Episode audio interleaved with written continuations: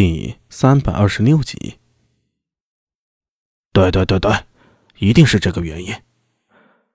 李克师在一旁点头，指着苏大为说道：“你就是个坏人。”啥？那小家伙也坏得很，所以才会跟你。这个叫臭味相投，王八看绿豆。我是好人，所以他不理我，一定是这个原因。看着振振有词的李克师，苏大伟没有反驳。反正好处我已经拿了，你开心就好。已是半夜，小楼外下起了雨，有婢女点了火盆送进了小楼之中，驱散了这暮秋时节夜半的寒意。胡夫人去歇息了，小楼里只剩下苏大为和李克师两人。他们喝着酒，说着话，不知不觉已是二更天了。你可知道我为什么找你来呀？呃，不就是送我礼物吗？闭嘴！苏大为这话呀，着实的扎心呢。好在李克师也没生气，恶狠狠的看了他一眼之后，长出了一口气，说道：“五郎来信了。”哦，他说道琛来了。道琛？苏大为愣了一下，愕然的看着李克师，轻声道：“呃，军公，道琛又是哪个？”百济国师。李克师喝了一口酒，说道：“这几年高句丽示弱，新罗渐渐强盛，而百济也趁机崛起。自那东海曾子登基之后，大兴改革，国力日益强盛，并与高句丽暗中联合，试图消灭新罗。道琛是一个异人，早年曾随倭国遣隋使来到长安，他是佛门中人。”有神意，曾得杨广赏识。后来杨广南下江都，道琛趁机盗走佛典，然后逃回百济。之后，他先后辅佐傅于章和傅于义父子，在百济颇有名望。年初时，有消息传来，说百济和高句丽与倭人勾结。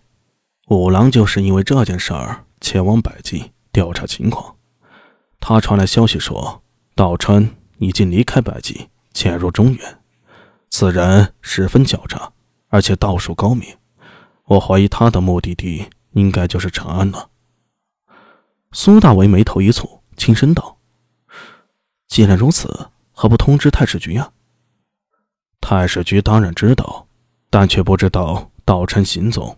而且李太史也认为，道琛这次突然潜入中原。绝非一时兴起，很可能另有图谋。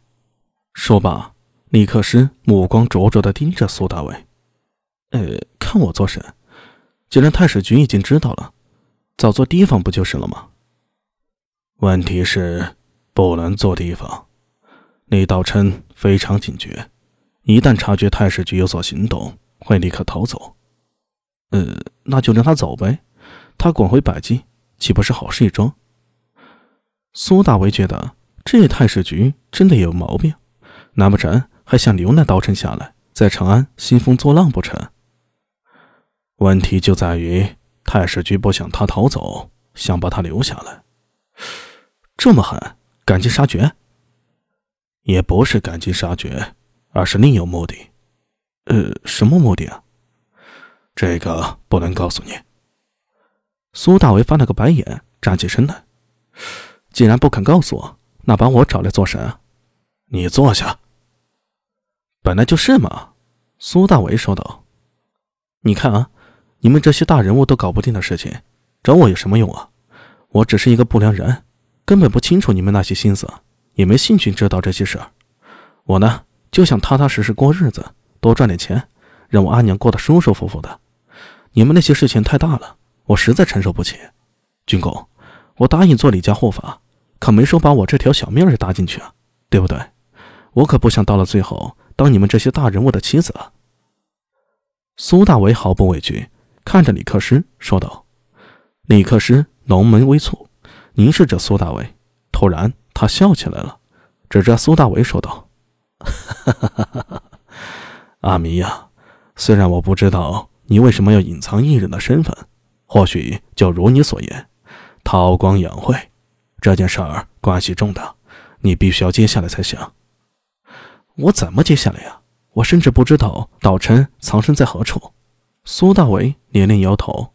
军公，你们这些大人物都解决不了的事情，我又如何能解决呢？你太高看我了。哎，小人物有小人物的好处吗？李克师沉吟了片刻，突然话锋一转，说道：“阿米呀，你可听说过南池啊？”南池。苏大伟一愣，脑海中突然闪过昨日那些抄本里面看到的内容。李克师却笑了，指着苏大伟说道：“嘿嘿嘿，你果然知道南池，道琛来此很可能与南池有关。我也不勉强你，只要你……”帮我盯死星罗使团，足矣。怎么样？这样子你不会再拒绝了吧？